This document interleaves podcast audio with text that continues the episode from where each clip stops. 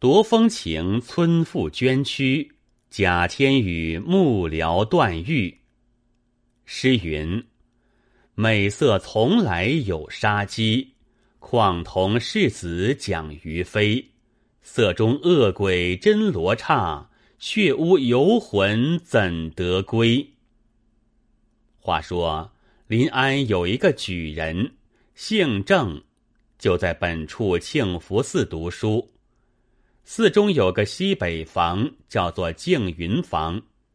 寺僧广明，做人俊爽风流，好与官员士子们往来，一且衣钵充任，家道从容，所以世子们喜与他交游。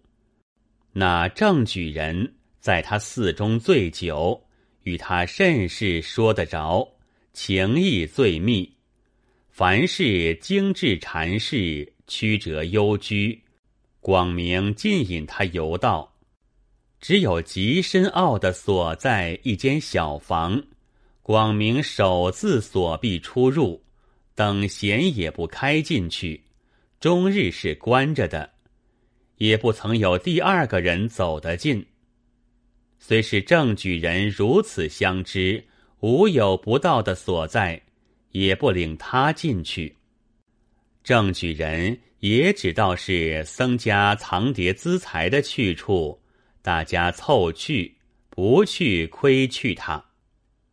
一日殿上撞的钟响，不知是什么大官府来到。广明正在这小房中，慌忙驱出山门外迎接去了。正生独自闲步。偶然到此房前，只见门开在那里。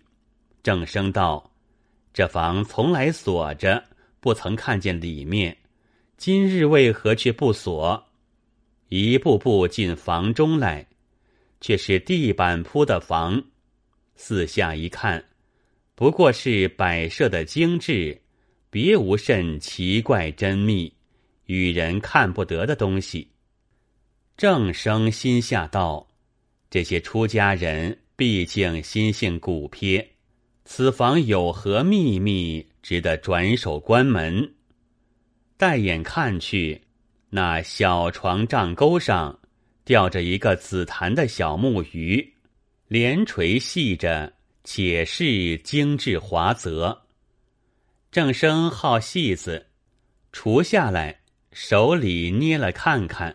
有要没紧的，把小锤敲他两下，忽听得床后地板当的一声铜铃响，一扇小地板推起，一个少年美貌妇人钻头出来，见了郑生，吃了一惊，缩了下去。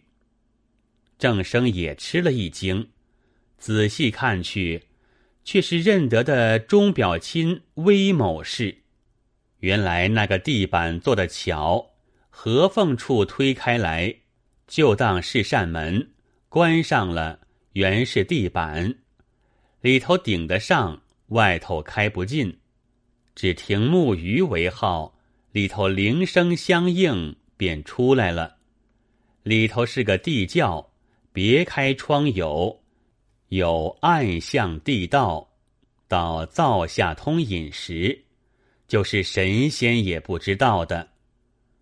郑生看见了，道：“怪盗贼秃关门的紧，原来有此缘故，我却不该撞破了他，未必无祸。”心下慌张，即挂木鱼在原处了，急忙走出来，劈面与广明撞着。广明见房门失锁，已自心惊。又见郑生有些仓皇气质，面上颜色红紫，再眼瞟去，小木鱼还在帐钩上摆动未定，晓得是体露了。问郑生道：“是才何所见？”郑生道：“不见什么。”广明道：“便就房里坐坐何妨？”挽着郑生手进房。就把门拴了，床头撤出一把刀来，道：“小僧虽与足下相厚，今日之事势不两立，不可使无事败，死在别人手里。只是足下自己晦气到了，错进此房，急急自裁，休得怨我。正生哭道：“我不幸自落火坑，晓得你们不肯舍我，我也逃不得死了。只是容我吃一大罪，你断我头去，庶几最后无知，不觉痛苦。我与你往来多时，也须怜我。”广明也念平日相好的，说的可怜，只得依从。反锁正生在里头了，带了刀，走去厨下，取了一大西壶酒来，就把大碗来灌正生。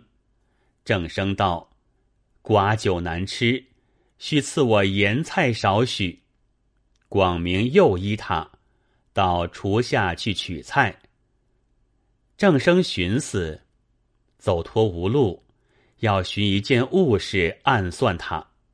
房中多是轻巧物件，并无砖石棍棒之类。见酒壶雷具，便心生一计，扯下一幅扇子，即把壶口塞得紧紧的，连酒连壶约有五六斤重了。一手提着，站在门背后，只见广明堂门进来，正生箍着光头，把这壶。尽着力一下打去，广明打得头昏眼暗，即伸手摸头时，郑生又是两三下，打着脑袋扑的晕倒。郑生索性把酒壶在广明头上，似针杵锤衣一般，连打数十下，脑浆迸出而死，眼见得不活了。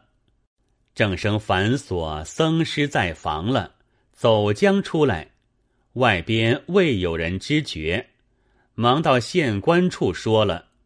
县官差了工人，又添差兵快，急到寺中，把这本房围住，打进房中，见一个僧人脑破血流，死于地下，搜不出妇女来。只见郑生嘻嘻笑道：“我有一法，包得就见。”伸手去帐钩上取了木鱼，敲得两下，果然一声铃响，地板顶将起来，一个妇女钻出。工人看见，发一声喊，抢住地板。那妇人缩进不迭，一伙工人打将进去。原来是一间地窖子，四围磨砖砌着，又有周围栅栏，一面开窗，对着石壁天井，乃是人迹不到之所。有五六个妇人在内，一个个领了出来，问其来历，多是乡村人家拐将来的。正生的钟表乃是烧香求子。被他灌醉了，轿夫溜了进去的。家里告了状，两个轿夫还在狱中。这个广明既有事情，又无踪迹，所以累他不着。谁知正在他处，县官把这一房僧众进行屠戮了。看官，你到这些僧家。受用了十方施主的东西，不忧吃不忧穿，收拾了干净房事，精致被窝，眠在床里没事的做，只想的是这件事体。虽然有个把形同解馋，俗语道：“吃沙馒头当不得饭。”一且这些妇女们偏要在寺里来烧香拜佛。时常在他们眼前晃来晃去，看见了美貌的，叫他静夜里怎么不想？所以千方百计弄出那奸淫事体来。只这般奸淫已是罪不容诛了，况且不毒不突，不突不毒，转毒转突，转突转毒，为那色世上专要性命相搏、杀人放火的。就是小子方才说这临安僧人既与正举人是相后的，就被他看了破绽，只消求告他买主他，要他不泄露罢了。何至就动了杀心，反丧了自己？这须是天理难容处。要见这些和尚狠的没道理的。而今再讲一个狠的诧异的，来与看官们听着，有诗为证：奸杀本相寻，其中度更深。若非男色败。何以景邪淫？话说四川成都府汶川县有一个庄农人家，姓景名庆，有妻杜氏，生得有些姿色，颇目风情。嫌着丈夫粗蠢，不甚相投，每日巡视巡飞的机过。一日，也未有两句口面，走到娘家去。住了十来日，大家思劝气平了，仍旧转回夫家来。两家隔不上三里多路，杜氏常独自个儿来去惯了的，也是何当有事，正行之间遇着大雨下来，身边并无雨具，又在荒野之中，没法躲避。远远听得铃声响。从小径里望去，有所寺院在那里。杜氏只得冒着雨，迂道走去避着，要等雨住再走。那个寺院叫做太平禅寺，是个荒僻去处。寺中共有十来个僧人，门首一房，师徒三众。那一个老的叫做大觉。是他长家，一个后生的徒弟叫做智元，生得眉清目秀，风流可喜，是那老和尚心头的肉。又有一个小沙弥叫做慧观，只有十一二岁。这个大觉年有五十七八了，却是个极淫毒的心性，不亦少年，夜夜搂着这智元。做一床睡了，两个说着富人家滋味，好生动性，就弄那话消遣一番，淫亵不可名状。是日，师徒正在门首闲站，忽见个美貌妇人走进来避雨，正似老鼠走到猫口边，怎不动火？老和尚看见了。丢眼色对智元道：“观音菩萨进门了，好生迎接着。”智元头颠尾颠，走上前来问杜氏道：“小娘子敢是避雨的吗？”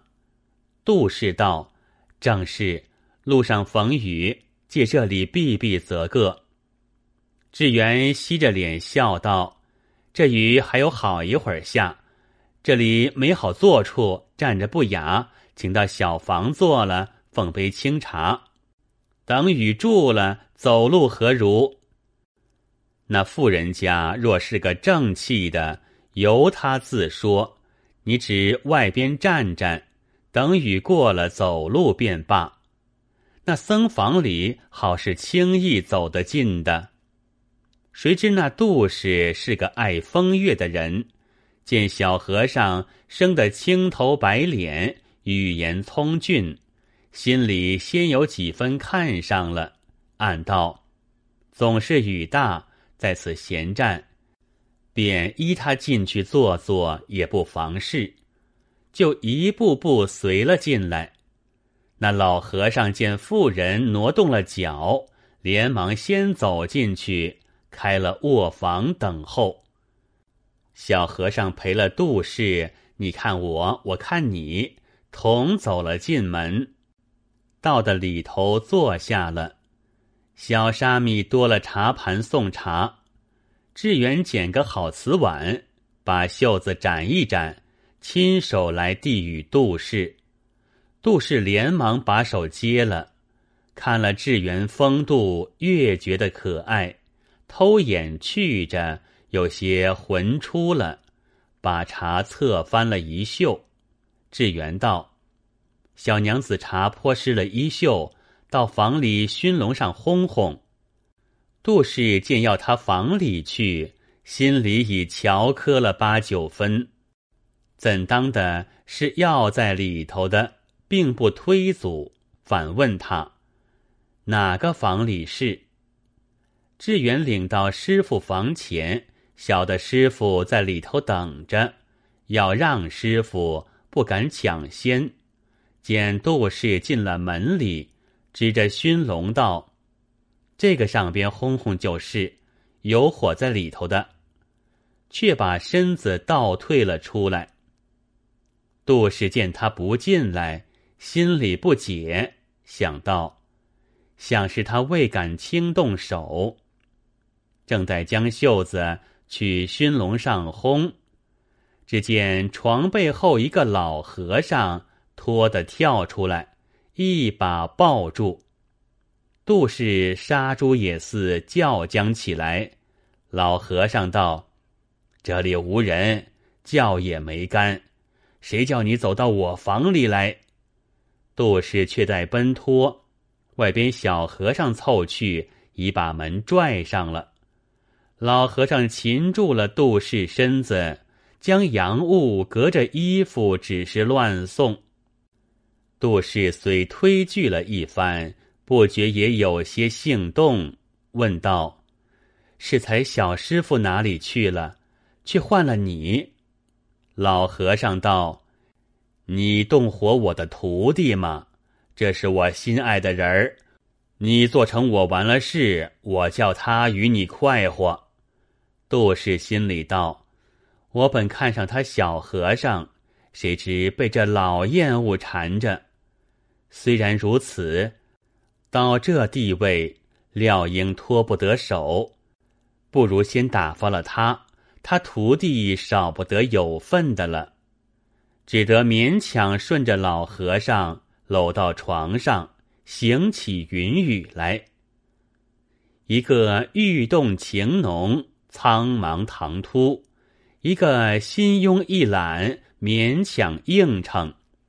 一个相会有缘，吃了自来之食；一个偶逢无遇，栽着无主之花。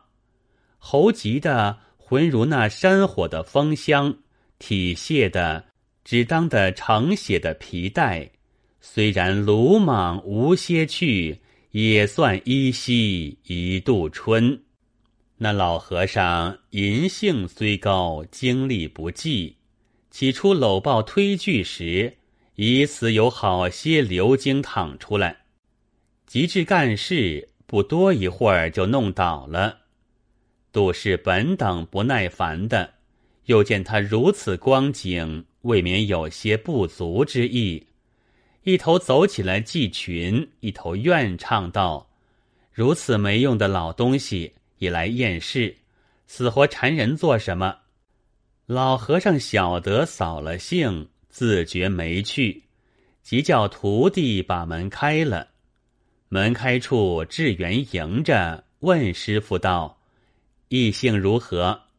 老和尚道：“好个知味的人，可惜今日本事不帮衬，弄得出了丑。”智圆道：“等我来助兴。”急跑进房，把门掩了。回身来抱着杜氏道：“我的亲戚，你被老头缠坏了。”杜氏道：“多是你哄我进房，却叫这厌恶来摆布我。”智元道：“他是我师傅，没奈何。而今等我赔礼吧。”一把搂着就要床上去。杜氏刚被老和尚一出玩的，也觉没趣，拿个扳道。哪里有这样没廉耻的？师徒两个轮替缠人。智圆道：“师傅是冲头阵、电刀头的，我与娘子须是年貌相当，不可错过了姻缘。扑的跪将下去，杜氏扶起道：“我怪你让那老物先将人奚落，故如此说。其实我心上也爱你的。”志远就是抱住亲了个嘴，挽到床上弄将起来，这却与先前的情趣大不相同。一个身逢美色。犹如饿虎吞羊，一个心目少年，好似可龙得水。庄家富性情淫荡，本自爱耍贪欢；空门人手段高强，正是能征惯战。敌的敌，跳的跳，没一个肯将就服输；往的往，来的来，都一般愿辛勤出力。虽然老和尚开方便之门，怎似小蛇离慢领菩提之水？